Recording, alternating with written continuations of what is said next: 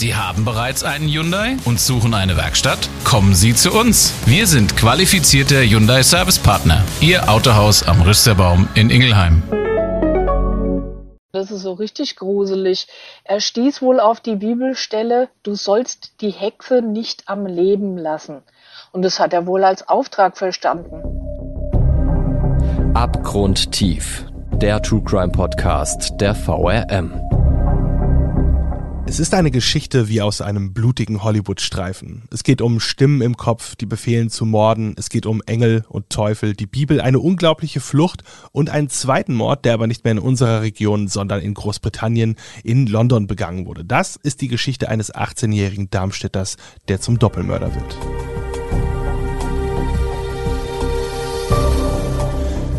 Hallo und herzlich willkommen zu Abgrundtief, dem True Crime Podcast der VRM.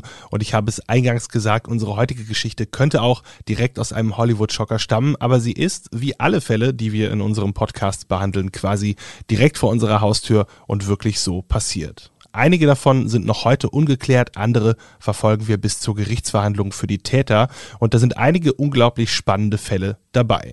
Spannende Fälle gibt es auch immer wieder auf unseren Nachrichtenportalen aufbereitet. Wenn ihr also über den Podcast hinaus an dem Thema True Crime interessiert seid, dann klickt gerne einfach auf den Link in den Show Notes und noch mehr Fälle gibt es natürlich auch regelmäßig in unseren Podcasts.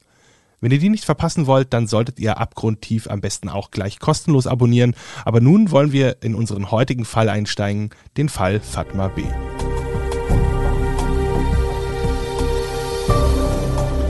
Und ich sage wir, denn ich bin nicht alleine. Bei mir ist Birgit Fempel, stellvertretende Redaktionsleiterin der Stadtredaktion in Darmstadt. Mit ihr spreche ich heute über Opfer, Täter und einen unglaublichen Kriminalfall. Hallo Birgit. Hallo Thomas. Ja, stellvertretende Redaktionsleiterin bist du nicht schon immer. Du warst im Jahr 2012, das Jahr, in dem der heutige Fall spielt, als Polizeireporterin in Darmstadt unterwegs. Dabei hast du ja ziemlich viele spannende Fälle und auch schockierende Fälle begleiten können oder müssen. An was denkst du, was löst es in dir aus, wenn du jetzt viele Jahre später an den Fall Fatma B. aus Darmstadt denkst? Da denke ich an eine psychisch kranke Frau, die zur falschen Zeit am falschen Ort war und es später mit dem Leben bezahlt hat. Das ist ein Fall, der löst bei mir bis heute Bedauern aus. Mm, dass der gewissermaßen in England aufgeklärt worden ist, trägt auch zu seiner Besonderheit bei. Es waren ja letztlich zwei Opfer. Und eines dieser Opfer war die gerade schon angesprochene 47-jährige Fatma B. Man hat Fatma in der Stadt gekannt, also zumindest dann, wenn man öfter mit Bus und Bahn unterwegs war, denn da war sie auch häufig zu finden und wenn nicht zu finden, dann wenigstens zu hören. Fatma hat nie ein Blatt vor den Mund genommen und sie war nicht gerade schüchtern, wenn es darum ging, in der Öffentlichkeit aufzufallen. Sie war so etwas wie ein Original, nicht ohne anzuecken, nicht ohne auch mal Streit zu suchen, Streit zu haben, aber man kannte das und man konnte das auch entsprechend einordnen. Fatma B. litt an einer psychischen Erkrankung und diese Erkrankung war es auch, die sie über Umwege mit dem späteren Täter bekannt machte. Denn die beiden haben sich in einer Klinik kennengelernt. Der Täter, ein Heranwachsender aus Eberstadt, ist nicht mal halb so alt wie sein erstes Opfer, Fatma. Es ist ein 18-Jähriger, der in Kindheit und Jugend zunächst gar nicht auffällig war und wenn dann eher in einer positiven Art und Weise. Es handelt sich um das Kind eines Darmstädter Ärztepaares. Auch er war kein Unbekannter in der Stadt. Seine Jugend verlief aber komplett normal. Wie man sagen würde, absolut unauffällig. Er besuchte ein Darmstädter Gymnasium, hatte gute Noten und im Alter von 15 Jahren geriet er jedoch in Schieflage. Begann regelmäßig Alkohol zu trinken. Mit 16 kam dann auch noch Marihuana hinzu und eigenen Angaben während der späteren Gerichtsverhandlung zufolge rauchte er das täglich und die Droge gehörte mehr und mehr mehr zum Leben des Schülers. Zum ersten Mal aufgrund seiner Psyche aufgefallen ist er dann 2012, das war auf einem Musikfestival in Köln. Da begann er alles auf sich zu beziehen, egal wer etwas sagte, ständig hat er sich angesprochen gefühlt. Und solche Reize und Einflüsse gibt es auf einem Festival mit vielen Besuchern, Musik und Licht natürlich zuhauf. Er hat das regelrecht als persönliche Bedrohung empfunden dass er sich von so äußeren Einflüssen direkt adressiert fühlt, das wird später in der Geschichte noch einmal wichtig. In die psychiatrische Klinik ging es für ihn nach einem Vorfall in Darmstadt. Da hatte er mitten auf der Straße Autos angehalten und das war dann auch der Punkt, von dem an er nicht mehr zur Schule gehen konnte. Birgit, was gibt es sonst noch über die beiden Personen zu sagen? Was ist da wichtig zu wissen? Ja, über Fatma B. ist wichtig zu wissen und das hattest du ja auch schon gesagt, dass sie wirklich deshalb stadtweit bekannt war, weil sie immer und überall lautstark ihre Meinung kundgetan hat und ja, sie kann, konnte auch als streitlustig bezeichnet werden, das kann man glaube ich schon so sagen. Egal, ob sie im Bus saß oder in der Bahn saß oder zu den Lilien ins Stadion ging. Die Bewohner ihres Mehrfamilienhauses in Bessungen wussten, dass sie psychisch krank war und sie hatten auch ein Auge auf sie. Ich kann mich erinnern, dass ein Anwohner mir erzählt hatte, äh, sie sei gerade wieder schlimmer dran gewesen. Fatma war immer mal als Patientin in der Psychiatrie und dort hat sie ja auch, wie du gesagt hast, ihren späteren Mörder kennengelernt. Bevor wir dazu kommen, spulen wir noch einmal zurück. Wir sind hier schon beim Morden. Um was geht es in unserem Fall eigentlich? Wir kennen jetzt so ein bisschen das Opfer und den Täter und was noch fehlt in der Geschichte ist das Verbrechen. Dazu gehen wir zum 11. November 2012 zurück. Da wurde eine Frau aus Bessungen, besagte Fatma B., tot in ihrer Wohnung aufgefunden. Die 47-Jährige starb an den Folgen von Schlägen und Tritten gegen ihren Kopf. Nachbarn haben dann noch einen jungen Mann davonrennen sehen. Die Polizei hatte aber zunächst keinerlei Anhaltspunkte, um wen es sich dabei gehandelt haben könnte. Hinweise auf einen möglichen Täter und dessen Motiv finden die Beamten nicht. Was da noch niemand weiß, der Mörder wird wieder töten. Im über 700 Kilometer entfernten London. Wo man zunächst gar nicht meint, dass das was miteinander zu tun haben könnte, das wird sich jedoch schon bald nach dem zweiten Verbrechen verbinden, denn wie Birgit ja auch schon sagte, letztendlich sind es zwei Opfer gewesen, die unser Fall mit sich bringt. Wie hat es damals angefangen? Die Tat ereignete sich ja nur gut zwei Wochen, nachdem in dem Stadtteil Eberstadt schon mal eine Frau durch Schläge getötet wurde, ebenfalls durch massive Gewalteinwirkung. Und der Stadtteil Eberstadt liegt von Bessungen, dem Schauplatz des Mordes, um den es heute gehen soll, auch nur rund fünf Kilometer entfernt. Ist man da eigentlich zuerst von einem Serientäter ausgegangen oder wie hat man das aufgenommen, dass es da nun zwei solcher Fälle innerhalb von kurzer Zeit gab? Also Darmstadt ist ja seit vielen Jahren die sicherste Großstadt in Hessen. Und hier passieren im Schnitt ungefähr drei Morde in zwei Jahren. Also jeder Mord, der überhaupt passiert, ist schon was sehr Außergewöhnliches. Und bei zwei Tötungsdelikten in zwei Wochen geht man im allerersten Moment schon von einer Serie aus. Wenn ich mich aber richtig erinnere, war schnell klar, dass es zwei unterschiedliche Täter sein mussten, weil die Taten nicht zueinander gepasst hatten. Genau, denn in dem Fall der kurz davor getöteten Frau wurde diese zwar auch durch äußere Gewaltanwendung, wie es heißt, getötet. Hier wurde die Frau nach dem Verbrechen aber auch zerteilt. Mehrere Leichenteile wurden in ihrer Wohnung gefunden. Der Lebensgefährte wurde daraufhin in Polizeigewahrsam genommen. Also hier scheint es ein anderes Muster und anderen Täter zu geben.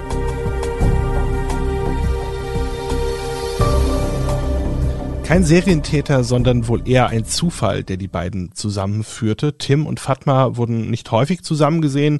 Es gibt keine Zeugen, die da was über ein Verhältnis der beiden sagen können. Man kannte sich eben vom Sehen und wenn man sich sah, dann redete man auch mal kurz miteinander. Das ging einmal gut, aber beim zweiten Mal, als sich die beiden zufällig wieder getroffen haben, ging die Begegnung nicht gut aus. Wobei, danach hat es zunächst gar nicht ausgesehen. Ähm, niemand hätte jetzt ahnen können, dass da was Schreckliches passieren würde. Vielmehr haben die beiden was zusammen gegessen in Fatmas Wohnung und am Ende schließlich zusammen in einem Bett gelegen. Hat man da im Nachhinein rausgefunden, in welcher Beziehung die beiden zueinander standen oder war das so eine einmalige Sache, eine Begegnung, die die beiden dann letztendlich gemeinsam im Bett hat enden lassen? Dazu kann ich nichts sagen, das weiß ich nicht. Also das ist, äh, war auch nicht thematisiert, dass die äh, eine Liebesbeziehung oder sowas geführt hätten. Klingt eigentlich also gar nicht gefährlich alles, aber dann bekommt Tim irgendwann Angst. Panische Angst vor Fatmas Augen. Er sieht darin etwas unglaublich Böses und verlässt die Wohnung. Zu Hause angekommen, schlägt er erstmal die Bibel auf und das ist der Punkt, ab dem er die Kontrolle zu verlieren scheint. Man weiß nicht genau, warum er die Bibel nach Antworten durchsucht hat, vermutlich um sich irgendwie zu beruhigen, um Trost oder Halt zu finden, denn Fatmas Augen haben ihm so richtig Angst gemacht. Was hat er denn da gelesen und was ist daraufhin passiert, Birgit? Ja, das ist so richtig gruselig. Er stieß wohl auf die Bibelstelle, du sollst die Hexe nicht am Leben lassen. Und das hat er wohl als Auftrag verstanden. Und am nächsten Tag ging er wieder zu Fatma und schlug so brutal auch mit Werkzeug auf ihren Kopf ein, dass sie an diesen Verletzungen gestorben ist. Der Täter, das hattest du auch schon gesagt, ist vom Tatort dann geflohen. Er ist aber nicht unbeobachtet geblieben. Die Nachbarn aus dem Mehrfamilienhaus hatten die Schläge und auch die Schreie gehört. und haben eben gesehen, wie er aus dem Haus gerannt ist. Und aufgrund der Zeugenaussagen hat es dann auch eine Personenbeschreibung des mutmaßlichen Täters gegeben, mit dem die Polizei dann nach ihm gefahndet hat. Da war die Rede von 1,70 Meter bis 1,75 Meter groß, heller langer Zopf, dunkle Hose, braune Lederjacke und ein Rucksack. Ob Fatma B. bereits tot ist, als der 18-Jährige davongerannt ist, ist unklar. Später wurde festgestellt, dass die 47-Jährige verblutet ist. Auf dem Weg vom Tatort weg gerät der Täter, der gerade noch eine Frau ermordet hat, in eine Polizeikontrolle. Und was muss das für ein Gefühl gewesen zu sein, als die Polizisten ihn stoppen, aber viel mehr als Personalien überprüfen und das Standardprozedere einer allgemeinen Verkehrskontrolle hat man zu diesem Zeitpunkt nicht gemacht. Und diese Kontrolle wird auch im späteren Verlauf des Falls keine Rolle mehr spielen. Man wusste zu diesem Zeitpunkt schlicht noch nicht, dass Tim der Täter ist und scheinbar hat er zu den Zeugenaussagen und dem daraus entstandenen Fahndungsmuster auch nicht so richtig gepasst. Birgit, was hat das Verbrechen eigentlich damals im Ort ausgelöst? Wie war die Stimmung danach? Grundsätzlich löst sowas ja immer Fassungslosigkeit und Bestürzung aus. Und es hat eben auch ziemlich weit gestreut, dadurch, dass eben jeder Fatma kannte durch ihre akustische Präsenz, sage ich mal, in den äh, öffentlichen Verkehrsmitteln dieser Stadt. Tim versteckt sich darauf aber nicht, vielmehr geht es jetzt erst richtig los die erste Station seiner Odyssee Berlin. Hier irrt er regelrecht umher und lässt sich von den vielen äußeren Einflüssen und Reizen lenken.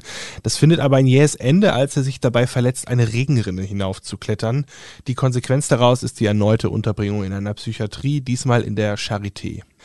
Nachdem er dann wieder draußen ist, hält es ihn ebenfalls nicht lange an einem Ort. Der 18-Jährige will, aus welchem Grund auch immer, nach Algerien wird dann aber bei der Einreise wieder zurückgeschickt und auch jetzt ist die Reise für ihn noch nicht vorbei, denn er setzt sich in einen Zug nach London. Aber was will er dort und vor allem, was macht er dann dort? Was er dort will, das ist ein bisschen schwierig zu, zu erkennen. Also der war ja in, in einem dermaßen schizophrenen Zustand, der konnte kein, keine gezielten Handlungen mehr unternehmen, glaube ich.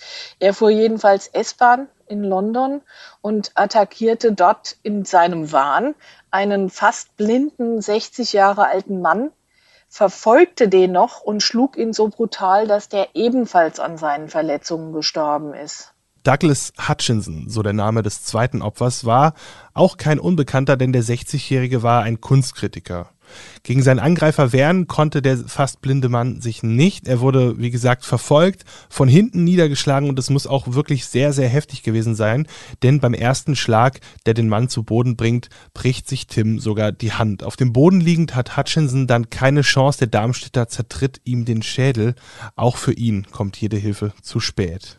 Er schlägt also wieder zu und wieder sind es scheinbar zusammenhanglose Ereignisse und versteckte Botschaften, die den psychisch Kranken in seiner Tat bestärken.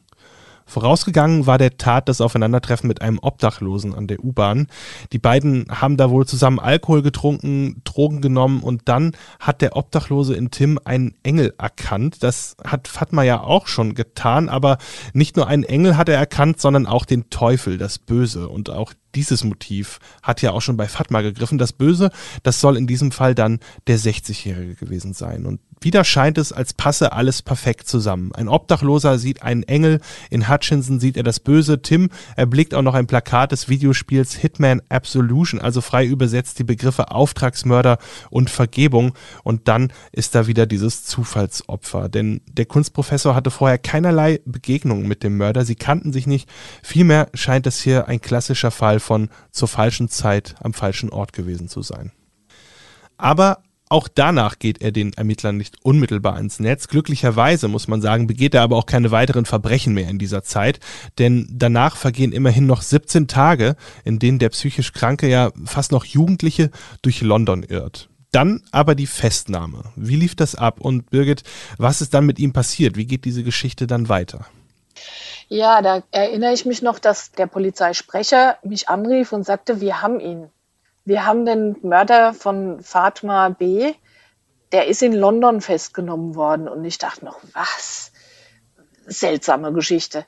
Jedenfalls, er wurde dort festgenommen und der gestand die Tat, äh, also den Hutchinson umgebracht zu haben. Und er machte im Rahmen seiner Vernehmung so detaillierte Angaben über den Mord zwei Wochen vorher in Darmstadt, dass klar war, dass er es gewesen sein musste, der Fatma B. auch umgebracht hatte. Untergebracht wird er dann zunächst in Broadmoor, einer Hochsicherheitspsychiatrie, die mehr einem Gefängnis gleicht. Die Briten nennen die Einrichtung den Knast der Verdammten und hier saßen schon einige Schwerstverbrecher ein.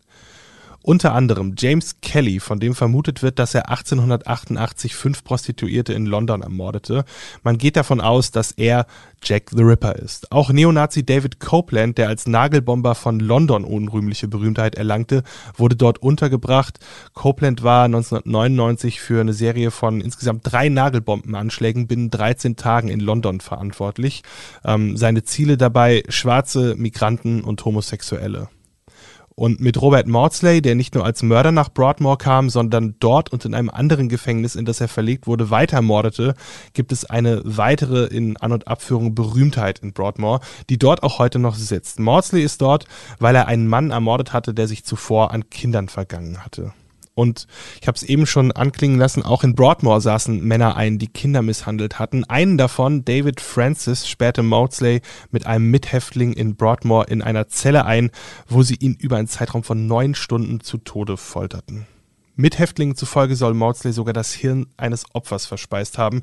Untersuchungen an der Leiche konnten das aber nicht belegen. Die Legende hält sich trotzdem hartnäckig. Also es wird deutlich, in dieser Unterbringung saßen und sitzen wirklich nur die ganz, ganz harten Fälle ein.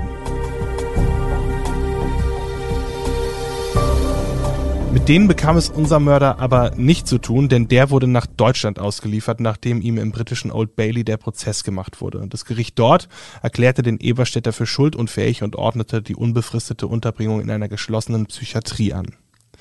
Dann kam er, wie gesagt, nach Deutschland zurück, wo er sich für seinen ersten Mord vor dem Darmstädter Landgericht verantworten musste.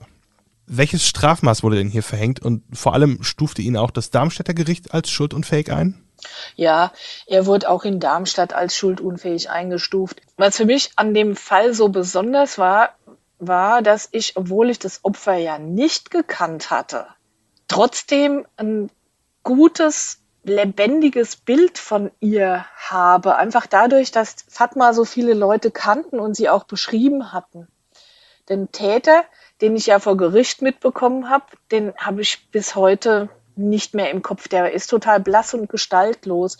Und normalerweise ist es ja umgekehrt, weil der Täter überlebt und man sich in der Gerichtsverhandlung mit ihm beschäftigt. Dieses täterzentrierte äh, System ist ganz typisch. Ja, die Opfer verblassen und die Täter sind präsent einfach dadurch, dass sie überleben und man sich ähm, mit ihnen in der Gerichtsverhandlung beschäftigt. Das zweite Ungewöhnliche war, in dem Fall Fatma, dass vor drei oder vier Jahren eine BBC-Radiojournalistin in Darmstadt war, um den Fall zu recherchieren. Und die kam mit der These an, dass die Polizei nicht sorgfältig ermittelt habe, weil das Opfer, die Fatma, als psychisch krank bekannt war. Und die hat tatsächlich die Frage gestellt, ob der zweite Mord in London hätte verhindert werden können, wenn das Darmstädter Opfer ein wohl angesehenes Mitglied der Gesellschaft gewesen wäre. Und das hat mich ziemlich entsetzt. Also, dass in Großbritannien solche Fragestellungen offenbar zulässig sind, das erschüttert meine Vorstellung von diesem Staat, muss ich sagen. Also bei unserer Polizei würde ich mir keine Sorgen machen. Die ermitteln, so wie ich das mitgekriegt habe über all die Jahre, ohne Ansehen der Person des Opfers. Vor dem Darmstädter Gericht wurden dann auch noch einmal die Umstände seiner Wahnvorstellungen und Episoden deutlich. Wie die Staatsanwältin damals erklärte, leidet der zu diesem Zeitpunkt 20-Jährige an paranoid-halluzinatorischer Schizophrenie. Und die soll dann auch die Wahnvorstellungen ausgelöst haben, die den Heranwachsenden dann mehrfach zu diesen Taten getrieben haben.